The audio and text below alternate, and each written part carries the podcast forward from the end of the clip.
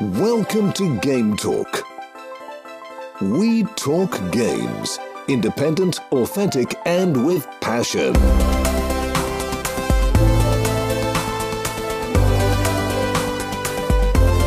Here is your host, Joey. Herzlich willkommen im Game Talk.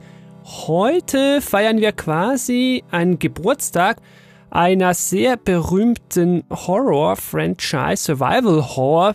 Der Titel hat's natürlich wie immer verraten. Wir werden sprechen über Resident Evil, vor allen Dingen über den ersten Teil und da die Remakes und Remasters von. Ich bin jetzt aber nicht der größte Horrorspielspieler vor dem Herrn. Entsprechend habe ich mir wie immer Gäste hier in die Sendung eingeladen. Es freut mich sehr, Sie begrüßen zu dürfen. Anfangen möchte ich mit der Melly, auch bekannt als Unicorn. Hi! Hello! Dich kennt man allenfalls via Twitch. Du streamst da passenderweise Resident Evil. So bin auch ich auf dich gestoßen. Ich habe gesehen, wie du da einen Speedrun geübt hast. Da wollen wir dann auch noch drüber reden. Dann mhm. cosplayst du auch noch zur Resident Evil Reihe. Also du bist perfekter Gast für die heutige Episode. Es freut mich sehr, dass du da bist. Ich mich auch. Vielen Dank. Habe ich noch was vergessen, was die Leute über dich noch wissen müssten? Also ich mache halt YouTube-Videos, da mache ich Cosplay-Tutorials zum Beispiel, wie man Cosplay sich leicht anfertigen kann. Ähm, ansonsten bin ich halt auf Instagram vertreten und auf Facebook, also hauptsächlich für die Bilder eben und die Videos zum Teilen. Und auf Twitch natürlich beim Zocken. Das werde ich natürlich alles verlinken in den Show Notes zu dieser Episode. Ich sage die gleich jetzt schon, damit ich es nicht vergesse. Das wäre im Web gametalk.fm slash Resident Evil 1 oder bei dir da draußen in deiner Podcast-App, sonst direkt schon unten in der Beschreibung. Dann darf ich einen weiteren, ja, Resident Evil Profi kann man ja wohl fast sagen, hier begrüßen in der Sendung, den Andreas. Hi. Hallo, grüß dich. Schön, dass ich da sein darf. Du machst einen Twitch- und gleichnamigen YouTube-Kanal namens Horror is Alive. Damit wäre deine Qualifikation für diese Sendung hier natürlich auch schon klar. Der Name ist da Programm, da geht's um Horror, allerdings etwas breiter als nur Spiele. Also da sprichst du dann auch über Filme. Du machst auch Cosplays, habe ich gesehen, passenderweise auch wieder zu Resident Evil, bist ein großer Fan. Und dann machst du auch noch Videos bei und für die GameStar. Genau, das ist richtig. Also auf Twitch, da geht's da bei Horrors Alive eher um Horrorspiele. YouTube ist so ein bisschen gemischt, da geht es um Reviews, äh, News oder allgemeinen Talk über Horrorfilme und Horrorspiele. Also dreht sich alles um Horror. Und äh, ja, bei der GameStar habe ich auch natürlich so ein paar Horrorspuren hinterlassen und Videos äh, über das Thema gemacht, bin da aber vorrangig auch zum Thema Hardware viel unterwegs. Sehr schön. Also zusammengefasst habe ich zwei perfekt passende Gäste in die Sendung einladen können, was mich ja jetzt schon sehr freut, weil ich bin ja mehr so der Schisser, ich bin weniger der Horrorspielspieler. Es kommt mal vor, aber ich bin jetzt nie wie ihr so der absolute Experte in Resident Evil. Jetzt würde ich vorschlagen, dass wir doch noch ein paar Fakten raushauen zum Spiel, damit man immerhin mal weiß, wo kommt denn der Geburtstag her den wir uns hier zum Anlass nehmen für diesen Game Talk. Am 22. März 96 ist nämlich Resident Evil in Japan rausgekommen, ein bisschen später dann auch bei uns, also allgemein in der PAL-Region, damals für die PS1. Das Spiel wird also 25 Jahre alt und an solchen Dingen merke ich dann immer wieder, wie man selber alt wird. Wie ging das euch? Habt ihr die Originalversion damals schon mitgenommen oder kamt ihr da eher erst später rein? Melly, wie war das bei dir? Wie ist so dein Zugang zu Resident Evil? Also, das hat natürlich angefangen mit Spiel Nummer 1. Und zwar, ich denke mal, nicht gleich im Jahr 96, da war ich ja gerade mal zehn Jahre alt. Also mein Bruder hat es nämlich daher gebracht ja, der hat das halt immer mit seinen Kumpels gezockt. Ich durfte nie dabei sein. Aber diese Szene, wo sich der Zombie so umdreht, die ist mir damals auch schon nicht rausgegangen. Und so ein paar Jahre später habe ich dann quasi das zum ersten Mal gespielt. Aber ich hatte natürlich ein bisschen Angst vor diesem ganzen Wesen. Also es war natürlich für mich ein bisschen eine harte Nummer zu diesem Zeitpunkt. Aber ja. ich habe mit diesem Spiel angefangen. Kann ich mir gut vorstellen, dass das doch angsteinflößend war, wenn man selber oh, noch ja. sehr klein ist. Andi, wie war das bei dir? Ja, bei mir war das so. Äh, ich bin auch mit dem ersten Teil eingestiegen. Ich kann nicht mehr genau sagen, ob das Ende 96, Anfang 97 war, um den Dreh. Es hat angefangen damit, dass mir ein Freund, bei dem ich übernachtet habe, eine gute Nachtgeschichte, könnte man fast sagen, erzählt hat. Also er hat mir von seinem Bruder, äh, der Resident Evil schon gespielt hat und wo er zugeschaut hat, eben erzählt, ja, man, man geht da in dieses Anwesen rein, weil es sind Morde im Raccoon Forest passiert. Und äh, man ist da Teil einer Spezialeinheit und soll seine Kameraden suchen, die dort verschwunden sind und deckt diese große Verschwörung auf. Und da hat er mich dann gleich gehabt und ich habe mir dann von meinen Eltern äh, folglich Resident Evil 1 für die PlayStation zusammen mit der PlayStation 1 zum Weihnachten gewünscht. Also es muss so Weihnachten, ich glaube es war Weihnachten 97 und habe das dann auch bekommen Danke an dieser Stelle an meinen Vater, äh, der sehr jugendschutzumsichtig war. ähm, ja, ähm, das Spiel hat mich sehr fasziniert. Also ich war seit frühester Kindheit hatte ich schon einen sehr großen Bezug zu Horror. Als ich gespielt habe, 97, muss ich ungefähr zwölf Jahre alt gewesen sein. Und ich bin ein Schisser. Also ich erschrecke mich auch sehr mittlerweile natürlich nicht mehr bei Resident Evil, weil man das Schema sehr verinnerlicht hat nach so vielen hunderten Durchläufen. Aber generell erschrecke ich mich sehr bei Spielen und auch bei Filmen. Zumindest bei manchen äh, Arten von Filmen und Spielen. Und das natürlich auch gesondert als Kind. Und das hatte für mich aber immer den Reiz ausgemacht. Dieser Adrenalinkick, fast schon wie bei so einem Fallschirmspringer, dass man sich auf was einlässt, aber ganz bewusst darauf einlässt. Und ähm, ja, so bin ich zu der Serie gekommen. Das ist ganz spannend ich glaube, meine Eltern waren da einfach viel zu streng, ja, oder eben nicht zu streng. Das kann man dann halt sehen, wie man mag. Aber ich habe den Zugang zu Resident Evil viel später gefunden. Einfach so, ah, das ist eine große Serie. Da musst du doch als einer, der irgendwie von sich behauptet, ein bisschen was von Spielen zu verstehen, mal reingeguckt haben. Das ist ein großer Name. Und dann war das, meine ich, erst dann vier später dann mal noch fünf und jetzt jüngst erst den ersten Teil. Den habe ich also mega, mega spät nachgeholt. Ist ja super spannend. Ich meine, gerade, also den, du hast das Remake nachgeholt, nehme ich an, oder? Ja, genau. Wie ist denn dein Eindruck denn da gewesen? Äh, ich meine, für uns, wir sind ja damit aufgewachsen quasi und haben einen ganz anderen emotionalen Bezug zu dem Spiel. Das würde mich schon interessieren, gerade äh, Stichwort Tank Controls, Stichwort statische Kamera, die ja Vor- und Nachteile hat. Wie war denn da dein Bezug? Das ist ganz spannend. Ich werde mir vielleicht jetzt hier auch gerade zwei mögliche Freundschaften zerstören bei Resident Evil Fans hier bei euch. Denn ich muss schon sagen, also Gameplay, Steuerung, das ist, wenn man heute so rangeht, wie sage ich das jetzt nett, fordernd bis äh, leicht anstrengend oder um es vielleicht anders zu sagen, leicht veraltet, wenn ich das so sagen darf. Also um noch zu sagen, wovon ich jetzt gerade rede, es, Tanksteuerung ist so das Stichwort, das du jetzt gerade in den Raum gestellt hast. Also man kann beispielsweise während dem Schießen nicht laufen. Wer heute die Fortnites und was auch immer spielt, der wird sich das gar nicht vorstellen können. Aber ja, das ist so. Dann auch Dinge wie starre Kamera, fester Blickwinkel. Ich kann die Kamera um mich nicht drehen. Plötzlich ein Perspektivenwechsel, Höhe, wo stehe ich jetzt im Raum, solche Dinge. Mhm. Also ich, um das schon vorwegzunehmen, muss sagen, fand das schwierig bis anstrengend. Also das gefällt mir heute nicht mehr wirklich. also ich kann das tatsächlich verstehen. Das liegt einfach daran, Videospiele werden ja immer, ich nenne es mal zugänglicher. Also natürlich, ne, weil äh, die Entwickler oder die Publisher in dem Sinne wollen natürlich den Markt besser abgreifen. Insofern müssen die Sachen zugänglicher werden. Man hatte früher, besonders in den 90ern, frühen 2000ern als Spieler viel mehr Geduld, sich in Sachen auch reinzuarbeiten. Ja, ja, ja. Ich glaube, sowas ist auch sehr geblieben, also zumindest bei mir. Ich habe da tendenziell nicht so das Problem. Ich kann aber sehr verstehen, wenn man das nicht möchte.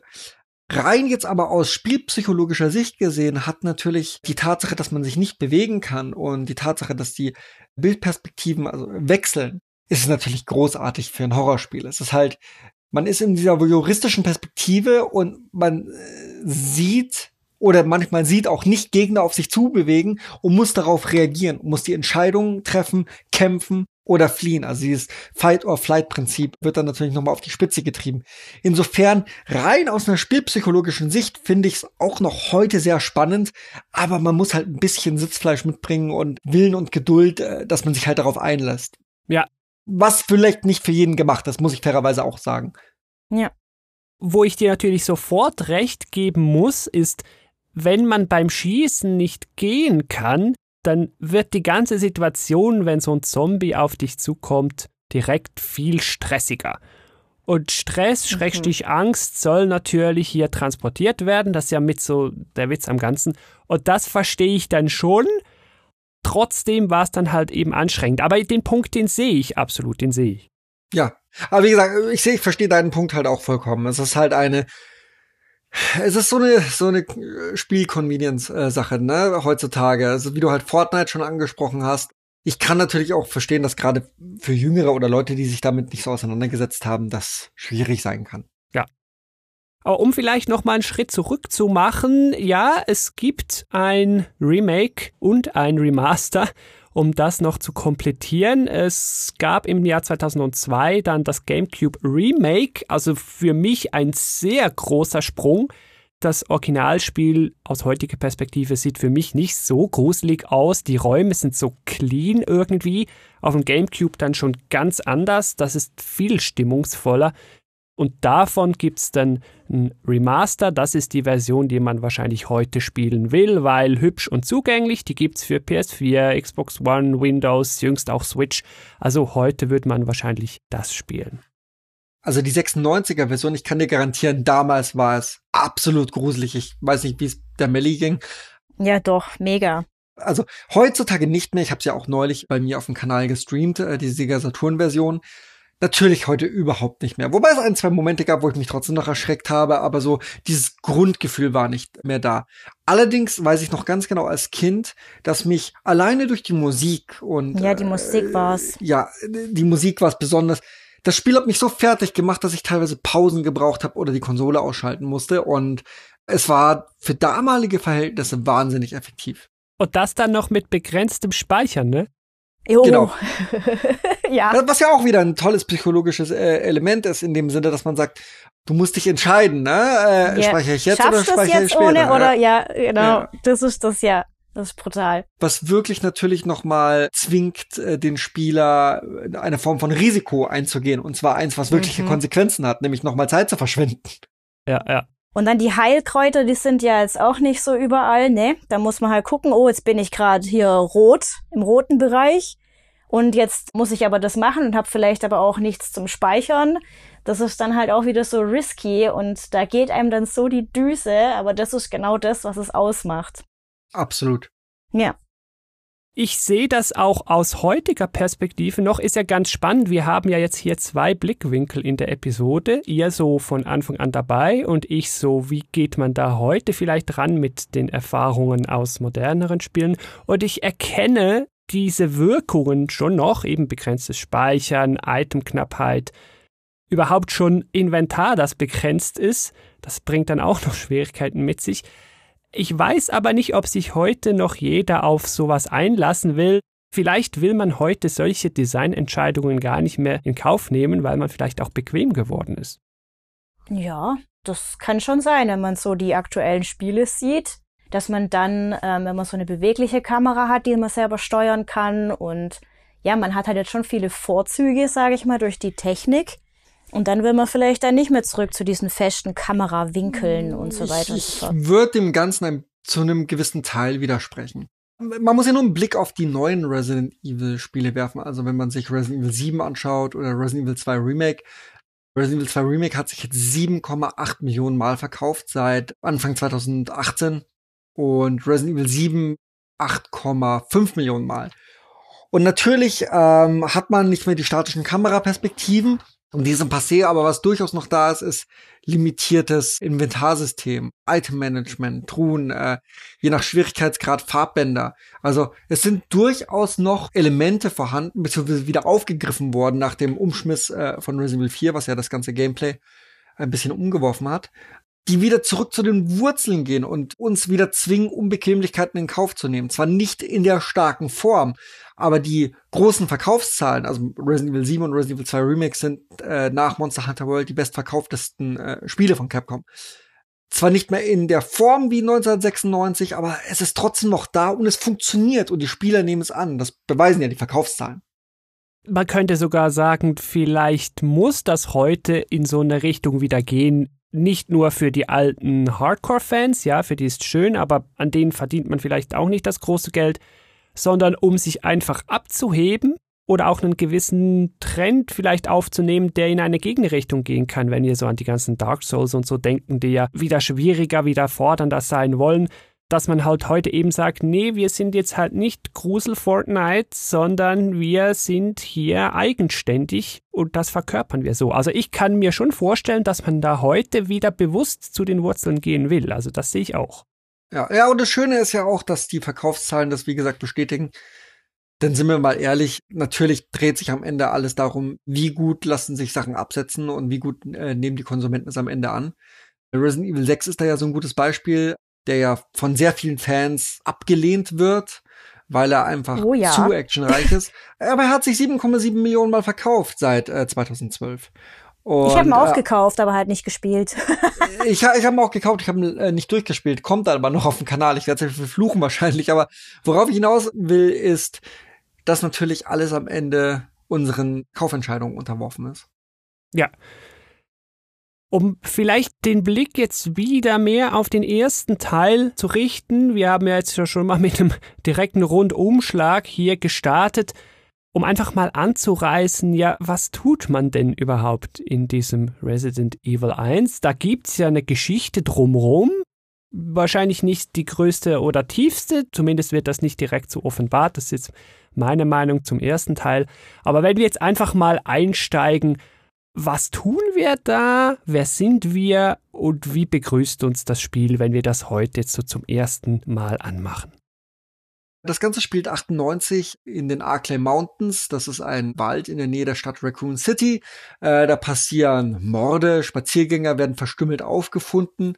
Und um das Ganze aufzuklären, wird das Bravo-Team der Stars, also das ist die Abkürzung für Special Tactics and Rescue Service oder Squad, je nach Fassung, äh, wird dorthin geschickt und verschwindet. Und um das Bravo-Team zu finden, wird das Alpha-Team geschickt, der Bestandteil wir sind. Wir können dann am Anfang des Spiels wählen zwischen Alpha-Team-Mitglied Chris Redfield oder Jill Valentine. Und wir finden den abgestürzten Helikopter, aber unsere Kameraden nicht, abgesehen, je nachdem, ob man das Remake spielt oder das Original, man findet eine Hand oder eine Leiche einer unserer Kameraden und wird dann auch sehr schnell von Zombie-Hunden angegriffen. Hals über Kopf äh, rennt man weg. Der Helikopterpilot, der uns hingebracht hat, Brad Vickers, stürzt, äh, äh, überstürzt, haut er ab und äh, lässt uns alleine. Und wir schaffen es gerade noch so, uns zu einem riesigen Herrenhaus, äh, was da mitten im Wald steht, allein und verlassen zu retten und äh, kommen dann dort an und merken sehr schnell, dass dieses Herrenhaus kein gewöhnliches Haus ist, sondern mit Fallen und Monstern und Zombies gespickt. Und im Verlauf dieses Spiels decken wir eben diese riesengroße Verschwörung auf mit diesem Pharmakonzern, der dahinter steckt und vieles andere, was ich jetzt aber gar nicht näher beleuchten möchte, denn ich möchte natürlich, dass so viele Leute wie möglich das Spiel noch spielen. Wir können uns überlegen, ob wir nachher noch ein Spoiler-Kapitel machen wollen wo man dann noch ein bisschen mehr erfährt. Ich wäre ja dafür, weil da kommt schon noch so das eine oder andere rum, worüber wir noch reden könnten. Ich hätte da noch Fragen offen, die ihr mir dann hoffentlich beantworten könnt. Aber ja, du hast das super zusammengefasst. Es geht jetzt für uns mal drum, wir sind da in diesem gruseligen Haus eigentlich wollen wir ja nur unsere Teammitglieder und die anderen Teammitglieder, die abgestürzt sind, retten und wieder raus. Also die Prämisse zu Beginn ist ja eigentlich sehr einfach. Ja, die ist sehr einfach und das finde ich eine gute Sache. Ich, denke, es ist gar nicht so gut, immer solche Sachen zu verkomplizieren. Also Prometheus ist so ein gutes Beispiel. Alien hat eine super simple Prämisse und funktioniert dementsprechend sehr, sehr gut. Und Prometheus äh, versucht das Ganze dann zu verkomplizieren und man sieht gleich, äh, alle Bausteine fallen im Vergleich dazu dann auseinander. Und ich denke deswegen, Resident Evil 1 hat wahnsinnig viele Logiklöcher. Die ganze Reihe ist voller Logiklöcher, aber solange es auf der Grundebene simpel bleibt, funktioniert es trotzdem und man kann es irgendwo annehmen. Zumindest ging es mir mit den alten Teilen so. Natürlich kann man das Ganze zerpflücken in seine Bestandteile und wir werden es wahrscheinlich auch gleich noch machen. Aber ich stimme dir da voll zu. Also es ist erstmal sehr, sehr simpel gestrickt alles. Ja, die Geschichte ist ja auch nicht immer ganz gleich. Du hast gesagt, man kann wählen zwischen zwei Charakteren. Entsprechend bietet sich einem dann die Story leicht anders, wobei wirklich, ja, die Cutscenes sind anders, aber passiert minimal. schon ein bisschen was anderes, aber der Grundstrang, der bleibt natürlich der gleiche, ja. Genau. Ja. Ich hab's mit der Jill gespielt, mit der Frau und hab's dann mit dem Chris auch nochmal kurz angespielt. Nachher einfach, um mal zu sehen, ja, was wäre denn, wenn ich den nehme. Ist direkt schon anders am Anfang, man sucht dann andere Leute, aber das Grundspiel etc., das bleibt natürlich gleich. Gameplay bleibt auch gleich klar. Ich finde es ein bisschen schwieriger mit dem Chris halt, ja. Weil der halt keine Waffe direkt hat und dann braucht er die Schlüssel ja, und dann braucht er diese Mini-Schlüssel anstatt diesem Dietrich, den ja Chill eigentlich direkt bekommt durch Barry. Und man muss, glaube ich, in dem Teil auch diese Pflanze, diese äh, Weechold erledigen. Du meinst die Pflanze 42? Ja, mit diesem Weechold halt. Genau, ja, das kannst du mit Rebecca dann, äh, äh kann das herstellen. Äh, man kann das selber gar Aber nicht. man man muss es machen, oder? Man muss es. Nee, man du musst es nicht, nicht machen. Du, kann, du kannst sie auch so abschießen. Ah ja, okay. Also ich habe es bis jetzt Schande über mich, ja. Ich habe erst einmal Chris gespielt und das war jetzt auch vor ein paar Wochen. Ich musste halt dieses mischen, um Chris zu retten, weil der war in dieser Pflanze drin gehangen. Dann nehmen wir diese Gameplay-Punkte, um gleich da etwas tiefer einzusteigen, bevor wir dann allenfalls nachher mal noch ein paar Spoiler rausholen. Wir haben ja Tanksteuerung schon angerissen am Anfang, wir haben Kamera schon angerissen am Anfang.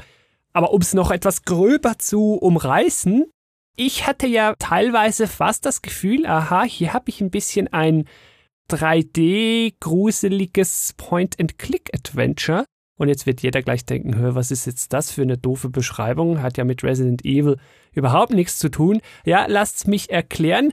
Es geht halt eben darum, oft, ich muss ein Item finden und dann damit ein Rätsel lösen oder ich löse ein Rätsel und bekomme dann ein Item und komme dann mit dem Item wiederum weiter, sei es zu einem neuen Raum, zu einem weiteren Item. Also ich habe eigentlich immer so Fortschrittsbegrenzer im Spiel und hangel mich dann von einem zum nächsten durch die Menschen und dann so auch durch die Story.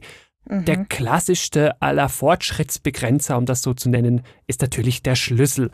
Und das hat mich wieder an diese Point-and-Click-Geschichten erinnert. Und ich finde den Vergleich eigentlich gar nicht so, so schlecht, auch wenn ich er abwegig klingt. Den Vergleich gar nicht schlecht. Ich finde, wo du es gesagt hast, hat es sofort für mich Sinn ergeben. Genau wie du sagst, es ist äh, Erkundung und dann äh, eben Fortschritt, also Progress durch, ne, man findet Gegenstand A, setzt ihn bei Gegenstand B ein. Ich finde, es macht ergibt durchaus Sinn, so das zu betrachten. Ja. Und auch da halt wieder altmodisch eigentlich, weil eben die Point-and-Click-Adventures, die waren ja klassischerweise noch älter. Genau. Wann war Day of Tentacle? 93, 92, sowas. So fünf Jahre vorher, aber so das, das Grundprinzip war ja schon da. Man muss aber auch sagen, dass eigentlich das Resident Evil von 96 ja schon ein Remake ist von, wie hieß es? Sweet Home? Ich vergesse mal den Namen. Ja, Sweet Home. Genau, ja, ja, was ja auch, es war kein Point-and-Click, aber schon so ein bisschen. Insofern so die, die Grundzüge hat man das schon früher gehabt und ich bin da, natürlich haben sie sich daran auch orientiert. Und klar, natürlich spätestens dann bei der 3D-Grafik hebt man sich dann wieder vom Point-and-Click ab. Man hat dann Exploration, man hat Kämpfen im weitesten Sinne, also Schießen vor allen Dingen. Ich habe am Anfang mal noch ein Messer gehabt, aber das fand ich total unbrauchbar. Also ihr dürft mir dann gerne sagen, wie man das eigentlich richtig benutzen würde. Aber in die Truhe, Der in die Andi Truhe weiß legen. das. In die Truhe legen ist das äh, richtige Benutzen des Messers. Ich habe allerdings schon einen Knife-Only-Run gemacht, wo ich sogar den Tyrant ein Messer kaputt gemacht habe. Also es geht schon, aber es ist super anstrengend. Okay. Ja, Truhe ist ja auch noch sowas. Das Inventar ist sehr begrenzt. Wir brauchen jetzt aber immer mal wieder eben diese, ich sag jetzt dem Quest-Gegenstände. Und aus heutiger Sicht dachte ich dann auch so, ja, das beißt sich jetzt. Ich muss irgendwie so viel Zeug einsammeln und nee, Inventar voll, aber es ist schon so knapp. Das heißt, ich muss eigentlich auch immer Slots frei lassen, weil ich weiß, ich muss jetzt dann gleich noch irgendeinen Schlüssel oder irgendwas aufsammeln gehen. Also das war schon anstrengend und ich bin da ein paar Mal hin und her gelaufen von Kiste zu wieder was einsammeln gehen. Also Backtracking ist da das Stichwort das kommt da schon auch vor und heute, ja, Wobei werden wir wieder da. Hm. ich da sagen muss, ich möchte nicht sagen, du hast es falsch gespielt, aber eigentlich will dich das Spiel dazu zwingen, dass du so wenig Ressourcen wie möglich mitnimmst. Ja, das tut es sehr erfolgreich, ja. Genau. Und dann hast du auch nicht so viel zum Zurücklaufen, weil du natürlich viel mehr Gegenstände aufnehmen kannst. Wenn du jetzt aber natürlich die Pistole mit Magazin und die Schrotflinte mit Munition und zwei Heil-Items mitnimmst und ein Item, dann hast du nur noch einen Slot frei und dann wird's natürlich eng und dann musst mhm. du dementsprechend viel laufen. Das Spiel möchte ja Konfrontation mit Gegnern erzwingen mit so wenig Ressourcen wie nur möglich. Deswegen ja, es ist halt so ein kleiner Kniff, einen so ein bisschen in diese Richtung zu bewegen. Auch logisches Denken irgendwo, dass man halt vorher nachdenken muss, okay, wenn ich jetzt das mitnehme, ich muss ja dann dahin, da kommt dann das, ah, dann brauche ich einen Slot frei, aber ich brauche ja irgendwie Munition. Und da muss man sich auch oft entscheiden, zum Beispiel, wenn man halt einen Platz braucht, dann muss man mal kurz vielleicht einen Schuss rausjagen, dass das Magazin aufgebraucht wird, ja und äh, dann Platz frei wird wieder. Also so mache ich das manchmal. Tut zwar in der Seele weh, aber manchmal ist es notwendig. Oder ein First Aid Spray, dass man es einfach nimmt, obwohl man eigentlich fit ist. Ich glaube, da ist auch die Perspektive sehr wichtig. Anti, dein, du hast falsch gespielt, war da eigentlich auch gar nicht so verkehrt, weil wenn es man schon ist weiß, das sozusagen, aber wenn man schon weiß, wo man hin muss und was man da braucht und was man unterwegs einsammeln muss, dann wird's natürlich viel bequemer, weil dann kann ich mir die Slots quasi zählen und dann laufe ich da durch und mach das. Wenn ich aber gar nicht weiß, was mein nächstes Rätsel ist, welche Zombies sehe ich unterwegs und so weiter, dann wird die ganze Planung natürlich unmöglich ja, und das macht es dann auch wieder knackiger. Ja. Ich wollte gerade sagen, es ist ein bisschen anmaßend zu sagen, falsch gespielt, aber also wenn ich jetzt zum Beispiel die neuen Resident Evil nehme als Beispiel, die ja nach ähnlichem Prinzip funktionieren, hatten wir ja 7 und 2 Remake oder auch 3, mit dem Wissen, was das Spiel von mir erwartet, du musst halt immer im Hinterkopf haben, okay, ich nehme prinzipiell nur wenige Waffen mit. Und wenn ich in eine Situation komme, die von mir mehr erwartet, als ich bei mir habe, drehe ich um und hol mir das. Aber das Spiel ist schon so designt, dass du eigentlich sehr gut vorausahnen kannst, wann was passiert. Also wenn irgendwelche Bossgegner kommen oder wenn Insofern, man muss nur ein bisschen gucken, wenn, wenn auf einmal mehr oh ja. Ressourcen vorhanden sind, das typische Phänomen, ne? Wie bei Shootern auch, du kommst in den Raum ja, ja, und da liegen genau, 30 Gramm Nachwerferschüsse, dann weißt du, okay. Jetzt geht's los. Jetzt los. Man muss so ein bisschen, man muss so ein bisschen äh, lesen, was das Spiel einen sagen will. Lesen, was das Spiel einen sagen will. Jetzt mal Hand aufs Herz, ganz ehrlich. Die Rätsel seiner Zeit waren die für euch immer klar oder genügend selbsterklärend. Ich habe mich ja teilweise ja, etwas dumm gefühlt oder blieb dann mit dem Gedanken zurück, so, uh, da wäre ich jetzt aber nicht drauf gekommen. Wie ging das euch? Also ich habe damals schon sehr äh, gekämpft mit den Rätseln, aber das war auch mit der Reiz an der Sache. Ich liebe Rätsel und sie sind zwar ein bisschen absurd, aber nie zu absurd. Also wenn ich eine Öffnung an der Tür finde, wo ein Hexagramm rein soll und dann finde ich quasi so eins, äh, na oder wie, wie nennt man es mit sechs Ecken? Schon Hexagon, oder? Hexagon, ja, genau, Hexagramm ist, ja. glaube ich, ein, äh, aber ist egal. Also, und dann finde ich was in der Form, dann kommt schon der, okay, das muss wohl da rein, oder ja. ich muss einen Gegenstand in der Richtung finden. Genau. Man denkt bei Resident Evil viel mehr in Formen. aber natürlich ja, bei, beim allerersten Mal kämpft man schon ein bisschen mit. Aber das ist, wie gesagt, das ist auch der Reiz für mich immer daran gewesen. Mhm, mit mhm. quasi, du freust dich dann sehr, wenn du wieder einen Schritt weiter gekommen bist. Genau. Ja, man freut sich einfach voll. Man sucht was, man weiß so in etwa, was man vielleicht brauchen könnte. Und dann gibt's ja auch noch die Dokumente, die man findet. Die haben da auch manchmal noch Hinweise dann drinne. Und äh, wenn man es dann endlich gefunden hat, dann freut man sich echt total. Dann weiß man jetzt ist mal wieder weiter. Aber was ich jetzt zum Beispiel bei äh, Resi 1 Egal ob jetzt im Remake oder im Original, was ich da schwierig fand, war nach wie vor diese Mixtur herzustellen, um die Pflanze 42 zu killen. Das finde ich so kompliziert. Mhm, ja, steht ja. an der Wand. Ja, ja, steht an der Wand, aber für mich ist trotzdem schwierig. also für mich war es mega schwierig. Ja. Irgendwie das zusammenzumischen und ja. Ging mir auch Und dann so. auch den Code am Anfang einzugeben. Ja, genau. Und dann muss man diesen Billardtisch und diese Billardkugeln irgendwie gucken, wie die liegen. Und dann kommt da der Code raus. Also auf die Idee muss man natürlich auch erstmal irgendwie kommen. Ich glaube, man muss auch mal Mechaniken entdeckt haben, die einem das Spiel bietet. Einfaches Beispiel, das ziemlich am Anfang vorkommt. Ich sehe draußen beim Friedhof da, beim Grab oder wie man das nennen will, da sagt er mir, oh, da fehlt quasi ein Pfeil. Dann Mhm. weiß ich, aha, okay, gut, ich muss Pfeil suchen. Okay, gut. Lauf wieder umher, sehe dann irgendwann, ah, hier, ah, Pfeil, super. Oh, Inventar voll blöd. Okay. Gut, zurück, lernen, gut, wieder zum Pfeil. Okay, jetzt habe ich den Pfeil. Nehme ich den Pfeil, stehe da vorne dran und sagt mir, ja, passt nicht. Und dann bin ich, was, ja, wie passt Ja. nicht? Jetzt habe ich den blöden Pfeil endlich gefunden. Untersuchen. Ja, und dann muss man mal merken, ah, das Spiel erlaubt ja Gegenstände zu untersuchen und dann modifiziert er den, also bricht einfach den hinteren Teil wahrscheinlich ab und das passt dann so irgendwie rein. Also nur schon die Mechanik, guck dir mal die Gegenstände richtig an, vielleicht Ja. ist da noch was dran oder drin. Das muss man halt dann auch irgendwann mal gecheckt haben und dann geht's Ja. dann. Aber bis dahin kann man sich teilweise schon ärgern. Kann man schon verzweifeln, ja, ja, definitiv. Oder auch bei dem Puzzle, das dann da kommt. Das Puzzle, wenn man dann den Schlüssel bekommt. Oh ja, das ist, das ist sehr, sehr eng gestellt. Oh ja. Das ist, oh, ja, das ist äh, furchtbar. Ich verzweifle jedes Mal dran. Aber ich krieg's jetzt mittlerweile hin. Aber es hat mich so aufgeregt schon. Furchtbar. da muss man wirklich halt eben, da sind wir wieder, oldschool, halt Geduld mitbringen und genügend Nerven. Das ist halt eben nicht, wie man es heute ausspielen vielleicht kennt, wo einem alles, ja, geschenkt ist jetzt das falsche Wort, aber ihr wisst, was ich meine, wo es dann halt einfach ja. leichter geht. ja. Definitiv, ja.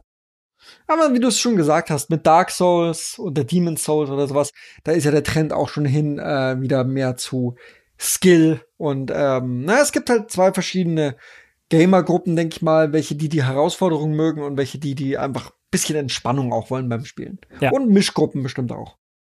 Ja, und Entspannung, da ist man dann bei Resi wahrscheinlich falsch, außer eben, man weiß schon wie, wo, was, und da kommt gleich ein Zombie und so. Dann ist man ja dann auch relativ schnell durch. Aber zum Thema Speedrun wollen wir dann noch mal kommen.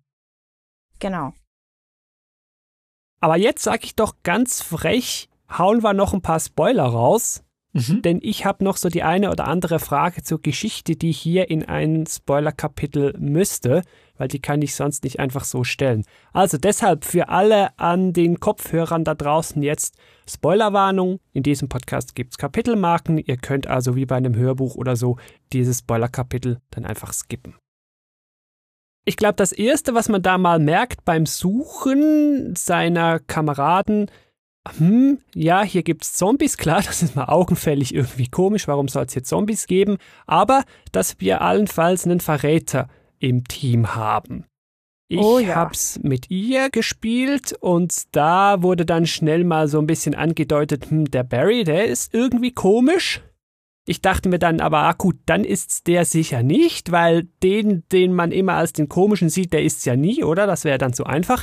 Stellt sich dann aber wiederum raus, doch, der ist irgendwie komisch und dann am Ende aber doch wieder nicht. Also ich fand's schon mal komisch, um die Szene beim Namen zu nennen, da wo ich ihm die Pistole nehmen oder geben kann, also dass ich ihm die dann einfach so wieder zurückgeben kann und dann so, ah, jetzt ist alles wieder gut, der Rest ist, also das fand ich auch schon irgendwie. Was habe ich da nicht verstanden? Naja, Barry wird ja von Wesker erpresst. Dass er sagt, entweder du äh, machst, was ich sage und verrätst deine Kameraden oder deine Familie äh, wird in Gefahr sein und Umbrella wird deine Familie töten. Und erst als Barry herausfindet, dass nicht Umbrella seine Familie bedroht, sondern Wesker ihn nur an der Nase rumführt, um ihn für seine Zwecke zu missbrauchen und auszuspielen gegen seine Kameraden, erst dann wendet er sich ja gegen Wesker. Um vielleicht den Gedanken noch in Erinnerung zu rufen, einfach für die, bei denen es jetzt auch ein bisschen länger her ist. Wesker ist auch anscheinend so eines unserer Teammitglieder oder zumindest aus der Stars-Truppe, aber er ist so der wahre Böse, den man so direkt trifft hier. Er ist der Anführer von Stars sogar. Nicht nur Teammitglied, er ist der, der Stars Captain. Ah, sieht man. Ja. Perfekt. Du Captain weißt das Wesker. natürlich wieder besser. Sehr gut. du hast natürlich völlig recht. Und er ist eben der Möse, der offenbar schon mehr oder weniger wusste, was hier läuft. Aber jetzt habe ich zum Beispiel schon die erste Frage. Ich habe nicht ganz gecheckt, was Wesker denn eigentlich wollte. Der hat offenbar den, ich sag jetzt dem mal Super Zombie, weil ich hier so die Fannamen nicht auswendig kann, erschaffen. Tyrant. Ah, den Tyrant, danke. Wozu macht der den? Ist das so ein Elitesoldatending oder was ist die Motivation? Naja, also Umbrella ist ja ein pharmazeutischer Konzern, der nebenbei biologische Waffen herstellt, um sie ähm, ja an den Höchstbietenden oder ans Militär oder sonst wem zu verkaufen. Und der Tyrant, äh, also sie haben verschiedene, sie haben die Hunter, sie haben den Neptun, den Hai, also sie, haben, sie experimentieren an verschiedenen Tieren herum. Und sie wollen aber die ultimative biologische Waffe äh, kreieren, und zwar mit Hilfe von Viren. Und dabei kommt äh, dann der sogenannte T002 raus, auch genannt Tyrant, der ja im Prinzip, wie du vorhin schon sagst, ein Supersoldat sein soll, der hinter feindlichen Linien abgeworfen werden kann, um dann dort absolutes Chaos anzurichten. Und äh, Wesker möchte ja im Prinzip das alles in die Luft sprengen und äh, möchte die äh, Forschungsergebnisse und den Tyrant klauen, um sie ihn dann selber natürlich zu nutzen, verkaufen oder was auch immer damit zu machen. Das wird nie so ganz klar, was er genau damit machen möchte. Also er ist insofern selber gar nicht Umbrella, sondern er ist vollständig egoistisch motiviert. Also er ist eigentlich er ist, dann quasi wie er eine ist dritte Partei. egoistisch motiviert. Genau, richtig. Also er will auch dann Umbrella übers Ohr hauen und äh, will, er verfolgt dann seine eigenen Ziele. Will halt Macht. Genau, also im Prinzip, man kann sagen, Umbrella ist ein Rüstungsunternehmen, welches unter den Deckmantel eines Pharmakonzerns operiert. Wusste Wesker schon von Anfang an, was in dieser Spencer-Menschen genau abgeht und was da ist? Natürlich, also er hat sogar ähm, das Stars-Team dorthin gelockt, um Kampfdaten Gelockt, zu ja. sammeln. Also er wollte Kampfdaten zu sammeln, um zu wissen, wie effektiv sind ausgebildete Elitesoldaten gegen diese Kreaturen. Es war von Anfang an geplant, das so zu machen. Und er ist auch Teil der Forschungsabteilung, also er hat den Tyrant mitentwickelt, er ist auch Wissenschaftler. Hab ich jetzt einfach zu viele Texte geskippt? Bin ich zu doof? Oder wird das gar nicht alles in Resident Evil 1 erzählt? Das wird alles erklärt, das in, sowohl in Cutscenes, man kann auch ein Foto finden, wo Wesker dann in einem Laborkittel äh, zu sehen ist, als Teil des Forschungsteams, steht da auch da Forschungsteam und dann sieht man, da äh, steht eben Wesker. Und Wesker erklärt dann auch kurz vor dem Kampf den Plan, den er hat. Das glaube im Labor, gell, bei der Dia-Show kriegt ja, man genau. das, glaube ich, genau. mit. Ja, ja. Ich frage mich gerade, wie man das an schon mir alles vorbeigehen lesen. konnte. Ja. Ja, es wird dir nicht klar gesagt, es wird nicht natürlich gesagt, also es wird, wobei Wesker spricht es dann schon sehr, sehr deutlich aus, aber du musst in den Dokumenten auch öfter mal zwischen den Zeilen lesen und dann Ja. versuchen, so das Gesamtbild zu erstellen. Also es ist, das Spiel kaut dir die Story nicht vor. Ne, also vielleicht beim zweiten Mal spielen wird ja auch vieles klarer. Beim ersten Mal kannst du natürlich die ganzen Informationen nicht so einordnen. Wenn du es ein zweites Mal spielst und dann viele Sachen liest, dann sagst du, ja, ja klar, natürlich. Ne, das, so ist das Ganze gelaufen. Aber dann muss ich mich quasi beim Spiel kurz entschuldigen, wenn ich vorher gedacht habe, das hat nicht so eine Tiefe oder die Story ist einfach zu plump, dann habe ich dem eigentlich Unrecht getan, dann lag der Fehler einzig nur bei mir, dann ist da schon mehr dran und dann wird da schon mehr erklärt, ich hätte einfach besser aufpassen sollen. das Spiel ist schon platt in dem Sinne, also ich möchte nicht sagen platt, aber die Grundbasis ist schon sehr simpel, aber ich meine das nicht negativ. Äh, aber natürlich wär, wird die Motivation äh, dahinter im Spiel bis zum Ende noch erklärt. Das stimmt schon. Das hast du vielleicht nicht mitbekommen, das kann schon sein, ja. Um es einfach zu sagen, dass wir jetzt einfach die instruierten Versuchskaninchen waren eigentlich und das gar nicht so ein Zufall war, wie sich das eben anfühlt, hier mit Absturz und wir gehen die suchen und so. Das hat sich mir nie so richtig offenbart. Aber jetzt, wenn du mir das so sagst, denke ich so, ah, das bekommt jetzt nochmal eine wichtige Ebene dazu. Das müsste, glaube ich, sich im Labor in diesem Flur offenbaren. Aber ich weiß nicht, das glaube ich, Ja, ja. das ist, glaube ich, beim Original der Fall. Beim Remake ist das gar nicht. Äh, Doch, es kommt auf die Cutscenes an. Man kann ja verschiedene Cutscenes auch haben. Es gibt, glaub, äh, fünf verschiedene Enden insgesamt. Oder pro, warte mal, lass mich kurz überlegen. Ja, es gibt pro Charakter sicher irgendwie vier oder fünf. Ja, ja, irgendwie sowas. Und es wird nicht in allen Cutscenes erklärt. Vielleicht hast du eine Cutscene, wo weniger Informationen dann drin enthalten sind. Äh, ich weiß auch nicht, welches Ende du bekommen hast, aber lass es mich so sagen, die Informationen sind da. Die könnten da sein. Okay, also der Spieler kann es rausfinden, ohne danach die YouTube-Videos und Wikipedia-Artikel Genau. durchzustudieren. Ja, Ja. das finde ich ja immer wichtig. Ja, Enten hast du angesprochen, einfach um das anzumerken. Die unterscheiden sich, wenn ich es richtig gesehen habe, einfach dadurch, wen habe ich retten können und entsprechend leben dann mehr oder weniger Kameraden plus die Menschen kann in die Luft fliegen oder nicht. Das sind so die Weichen, die es dann gibt. Genau. Also es gibt halt ein gutes Ende, ein so mittleres Ende oder ein Scheißende, gell? Das ist dann, wenn die Spencer-Menschen nicht mehr explodiert. Genau, der, und äh, es ja gibt auch alles. Ende, wo der Tyrant dann draußen rumläuft und nichts explodiert. Das ist, aber natürlich ist das nicht Kanon, das zählt nicht dann. Das ist, also es gibt jetzt kein Ende, in dem man sagt, das ist äh, Chris Version ist richtig und Jills Version ist richtig, das nicht. Das kann man sich zurechtbiegen, wie man möchte. Aber im Prinzip das Kanonende ist, die überlebenden Stars-Mitglieder sprengen das Mansion äh, und entkommen im Helikopter wieder zurück nach Raccoon City. Hier möchte ich jetzt noch kurz über Speedruns reden und das mache ich ja normalerweise äh, nicht einfach so. Ich spreche ja immer mal wieder über verschiedene Spiele. Zu den meisten gibt es irgendeinen Speedrun. Hier hat es aber einen wichtigen Grund, denn Melly, ich habe gesehen, dass du einen Speedrun übst oder geübt hast. Dann, Andi, hast du mir gesagt, du hast auch schon welche gemacht. Also ich habe hier faktisch zwei Resident Evil SpeedrunnerInnen hier in meinem Podcast. Jetzt muss ich doch noch schnell wissen, was ist denn jetzt die Motivation? Warum zum Beispiel ausgerechnet Resi 1 Speedrunnen? Melly, was hat dich so angetrieben, dass du gesagt hast, so, das will ich jetzt üben, bei dem Spiel ausgerechnet will ich jetzt möglichst schnell sein? Ich habe den Andy herausgefordert, ein Speedrun-Duell gegen mich zu machen. Ach, so einfach war es, also quasi eine. Wette. So einfach. Ja, wir haben öfters mal so ein paar Duelle schon gehabt. Das wollte ich gerade sagen, genau.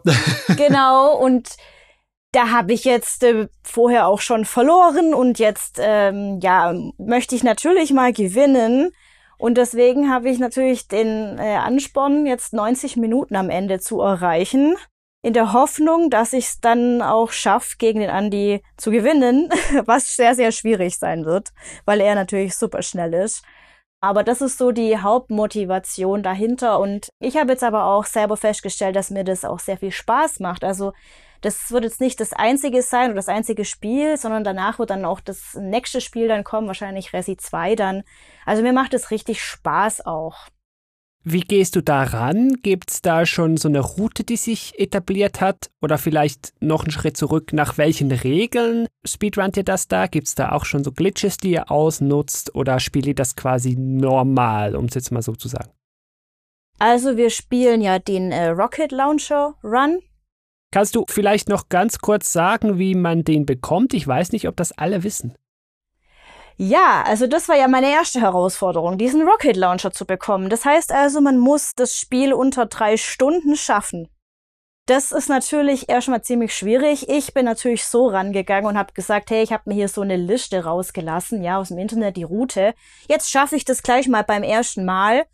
Und dann habe ich schon mal gleich äh, fast vier Stunden gebraucht, bis ich zur Residenz kam. Das war natürlich Frustration hoch zehn. Oh. Aber beim zweiten Run war es dann schon besser. Und dann irgendwann habe ich es unter fünf Stunden geschafft. Dann habe ich die äh, Samurai Edge bekommen, über die habe ich mich auch schon riesig gefreut. Und dann musste ich aber trotzdem es halt einfach noch schaffen, einfach unter drei Stunden zu kommen.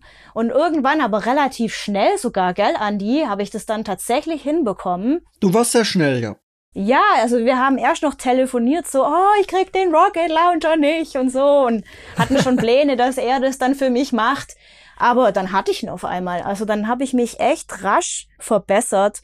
Und ähm, ja, und seitdem spiele ich den Rocket Launcher Run. Und dann hat sich natürlich die Route ein kleines bisschen geändert, weil man sich den äh, Granite Launcher schon nicht mehr holen muss.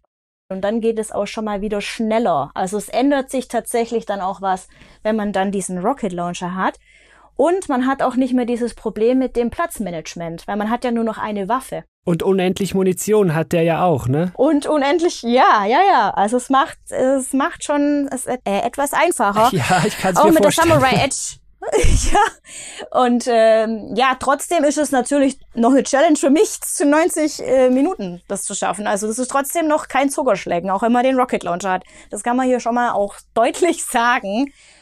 Ja, ich arbeite dran. Jetzt muss ich halt noch die Zombies umlaufen. Manchmal knall ich die halt noch ab, was äh, manchmal auch taktisch nicht so klug ist, weil die ja dann zu einem Crimson Head mutieren. Das weiß wahrscheinlich auch nicht jeder, was das ist. Genau, das ist so eine Mischung zwischen Zombie und Licker, wenn ich es jetzt nicht falsch sag, Andi. Mm, ja, nicht ganz.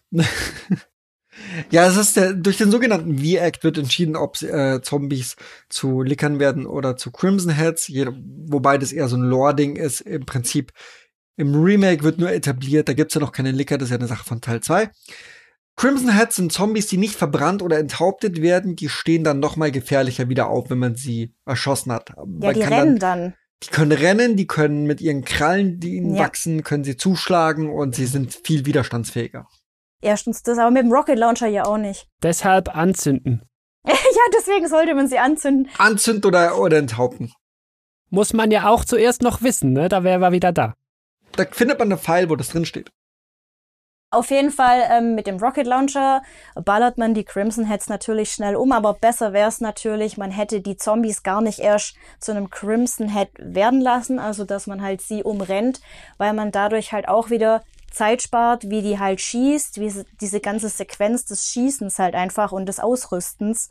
Das sind halt auch wieder so wichtige Sekunden, wie ich das jetzt halt einfach feststelle, weil es bei mir jetzt ja wirklich nur noch so im 5-Minuten-Takt vorangeht so dass ich mich verbessere. Also es sind jetzt nicht mehr so Riesensprünge wie früher. Und auch das, das Treppensliden, wenn ich das, ist das so richtig genannt, oder Treppenskaten. Skaten. Hm. Der Skaten, genau. Macht auch noch mal was aus. Ja, solche kleinen Kniffe gibt's. Oder halt, dass man zum Beispiel die High-Szene skippt. Gell, Andi? Was ich noch nicht Ja, hinkrieg. aber wenn man das einmal mal äh, drin hat, dann äh, ist das tatsächlich echt easy. Also man kann im Hai ausweichen, ohne dass man so ein elektronisches Gerät, so eine Kiste ins Wasser schmeißen muss. Und den, also man kann sich da ungefähr 30 Sekunden Zeit sparen. Ja. Man kann aber, wenn man nur eine halbe Sekunde zögert, gefressen werden. Ja, und dann ist es vorbei. ja, gespeichert wird da wahrscheinlich nicht, oder? Weil das braucht ja auch einfach Zeit. Nee, das, das fällt auch weg. Ja, das ist ja, das, das ist auch noch so eine Challenge, ja. Man darf insgesamt, ich glaube, nur zweimal an die Kiste gehen, äh, wenn es perfekt läuft. Ja, also das mit der Kiste habe ich drauf.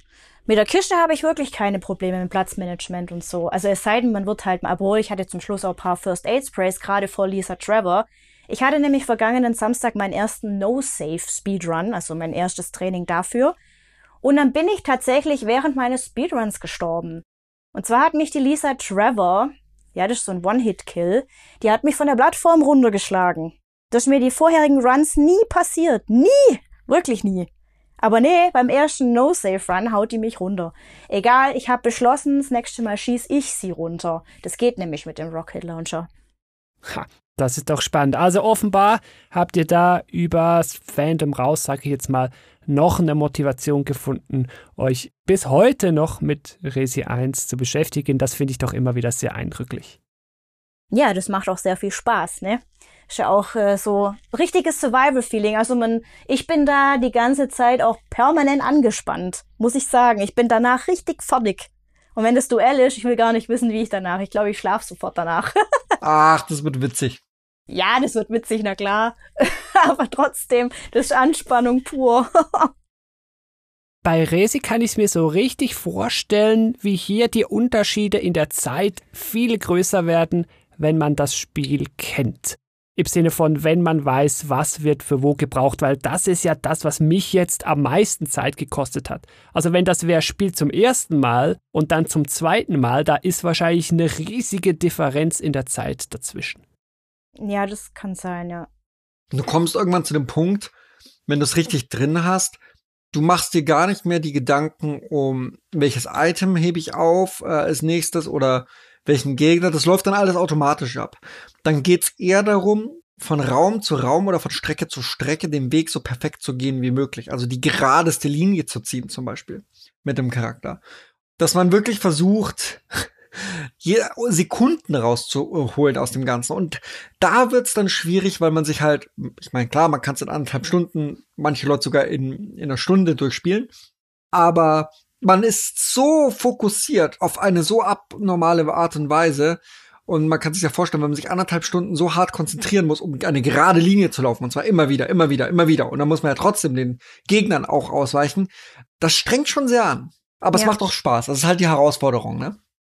Also die Leute, die zuschauen, die haben da auch Spaß. Also ich habe es jetzt auch schon gehört, die Leute, die sind so angespannt selber, weil äh, es gibt ja zum Beispiel in den Katakomben auch diese Felsen, ja, die so rollen können. Und da hat's mich auch am, am Samstag schier erwischt, dass mich das überrollt hätte. Und dann ist halt auch der Run beendet. Also es gibt so viele kleine Risiken einfach. Da wird die Spannung dann natürlich ganz eine andere. Ja, und Melly, dir kann man ja nach wie vor noch auf Twitch dabei zusehen. Oh ja, am Samstag wieder. Sehr schön. no safe run. Wir versuchen es wieder. cool. Ja, jetzt hier, ich sage jetzt mal langsam gegen hinten raus, um nochmal den Blick etwas zu lösen von den Details, einfach ganz breit hier in die Runde gefragt. Was ist das, was Resident Evil für dich auszeichnet, wo du sagst, ich befasse mich heute noch gern mit dem Spiel, weil es ist für mich so und so? Das Spiel ist für mich Kindheit, also Kindheitserinnerung. Und das Spiel selbst hat mich halt so gefesselt. Ich weiß gar nicht, woran es genau gelegen hat. Wahrscheinlich einfach an dieser Spielart und dass ich mich damit so identifizieren konnte mit dieser Jill Valentine. Deswegen cosplay ich die ja auch so wahnsinnig gern. Und auch damals hatte ich eigentlich das Verlangen, mich mit ihr so zu identifizieren. Ich wollte so ein Barret haben, hey, mit elf. Das war halt so krass, wie man sich da mit ihr identifizieren konnte. Und ja, das Spiel ist einfach ja Erinnerung. Wahrscheinlich verbinde ich deswegen auch so viel damit. Es ist nicht so ein gewöhnliches Spiel. Also das heißt, du würdest es heute wahrscheinlich gar nicht so gut finden oder du wärst heute nicht am gleichen Punkt, wenn du es in deiner Kindheit nicht gekannt hättest. Das kann ich nicht sagen, gell? Weil das ist halt, ich liebe dieses Spiel halt einfach. Das muss wahrscheinlich weil man was damit verbindet. Auch daran muss es liegen. Auch die Story hat mich einfach gepackt, weil ich ja Horror und Survival ja mega cool fand.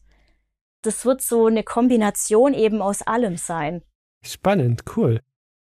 Ja, Andi, wie ist das bei dir? Was ist Resi für dich heute, Resi 1, wo du sagst, ja, eben deswegen gefällt mir das so, wie es mir halt eben heute gefällt. Das ist für mich das, was Resi auszeichnet. Bei mir sind es schon verschiedene Ebenen. Ich würde sagen, Nostalgie, Kindheit, das spielt natürlich mit rein. Aber ich bin auch großer Fan von Trash. Also von Horror-Trash, Action-Trash, 80s, 90s. Konsumiere ich sehr gerne. Und gerade Resident Evil 1, also gerade das 96er auch noch mit dem Intro mit den echten äh, Schauspielern. Das ist halt unglaublich trashig und äh, charmant aus heutiger Sicht, also besonders schön gealtert. Aber es ist auch das Backtracking, die Puzzle, es ist so die Kombination der verschiedenen Elemente. Eine Umgebung zu erkunden, dann die statischen Kameraperspektiven, die fast schon manchmal ein Gemälde für sich sind und schön anzuschauen sind. Der unglaublich schöne Score. Also ich würde auch sagen, ähnlich wie bei Melly, die Mischung aus Nostalgie, den Zusammenspiel der verschiedenen Elemente, die mir auch in anderen Spielen auch noch heutzutage Spaß machen und äh, natürlich die Tatsache, dass es ein bisschen trashig ist im positiven Sinne und Horror. Das ist, was mich an Resident Evil so fasziniert. Also sowohl bei den alten als auch bei den neueren Teilen, wobei das dröselt sich da natürlich noch ein bisschen anders auf. Wenn wir jetzt dran denken, da draußen gibt's immer noch viele Leute, die das noch nicht gespielt haben, die sich jetzt vielleicht überlegen, ja, hm, Vielleicht würde ich das ja sogar mal spielen. Vielleicht ist das ja was für mich. Für die, die jetzt noch unentschlossen sind, welchem Spielertyp so würdet ihr Resi 1 denn heute empfehlen? Also Leute, die eben auf Horror stehen natürlich, die auf so Zombie-Sachen stehen. Ja, auf Survival-Horror, den würde ich das auf jeden Fall ans, ans Herz legen, dieses Spiel mal auszuprobieren, weil es halt wirklich pure Anspannung teilweise sein kann. Man kann da, da auch verschiedene Modes haben. Also es gibt ja auch Leute, die mögen das eher so hart durchgespielt mit ganz viel Zombies und so Zeug. Und das kann man ja alles erreichen. Also es gibt ja immer Steigerungen auch in diesem Teil. Und von daher würde ich solchen Leuten einfach empfehlen, die auf sowas stehen. Okay, also der klassische Horrorspiel und natürlich Survival-Horror-Spiel-Fan, ja, weil mit Survival-Horror verbindet man Resident Evil und umgekehrt, ja. Andy, wie würdest du vielleicht noch ergänzen? Fällt dir noch so eine Gruppe ein, wo du sagst, also ja, der oder dem würde ich es jetzt auch noch ans Herz legen? Ja, ich, ähm, also Horror, wie gesagt, offensichtlich natürlich, aber ich glaube auch Leute, die eine Herausforderung suchen. Nicht unbedingt auf normal, weil bei, man muss schon sagen, die neuen sind auf normal doch schon sehr leicht, aber auf hart eine Stufe Schwierigkeitsgrade höher oder beim ähm, Siebener Madhouse, da ist das Spiel schon durchaus eine Herausforderung und bringt einen in sehr stressige Situationen rein. Und ähm, ich möchte nicht unbedingt sagen, ich würde es der Dark Souls äh, empfehlen, aber doch tendenziell Leuten, die eine Herausforderung suchen, besonders im Bereich Horror. Das ist doch sehr schön zusammengefasst. Dann kann ich vielleicht aus moderner Perspektive noch die Kehrseite der Medaille kurz ansprechen. Wem würde man das dann wahrscheinlich nicht empfehlen?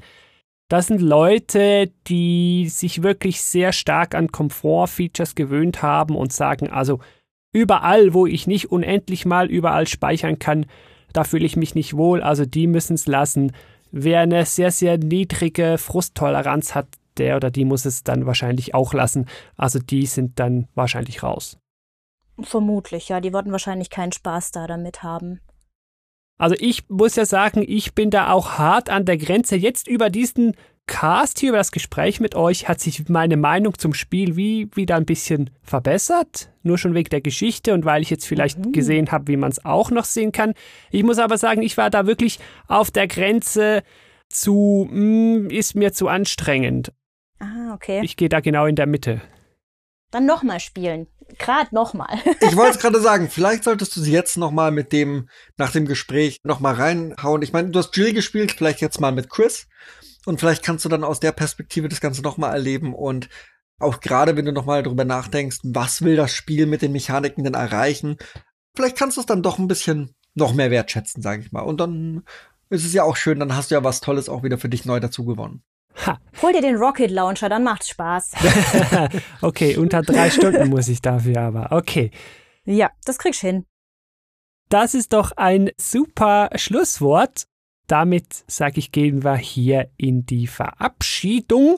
Allen voran möchte ich natürlich euch beiden danken hier fürs Mitplaudern, dafür, dass ihr mir erklärt habt, was ich nicht verstanden habe oder wie man Resident Evil richtig spielen würde. Melli, vielen, vielen Dank. Sehr, sehr gerne. Andreas, vielen Dank auch an dich. Danke. Hier hinten raus seien nochmal die Shownotes erwähnt, zu finden bei gametalk.fm slash Resident Evil 1 und da sind dann natürlich auch die Links zu den Profilen und Kanälen meiner tollen Gäste, gerade was Cosplay anbelangt. Und so muss man sich da auf der Webseite natürlich mal einen Instagram-Link klicken. Sowas kann ich hier im Podcast natürlich schlecht über Audio transportieren. Also guck da rein, gametalk.fm slash Resident Evil 1. Der Link sonst auch in der Beschreibung bei dir im Podcatcher in den Show Notes.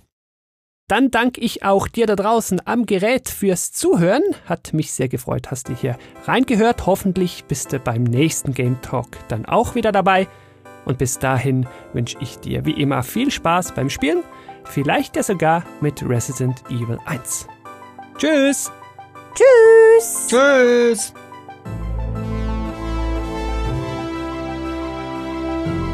Thank you for listening to Game Talk. For further information, please visit Game Talk FM.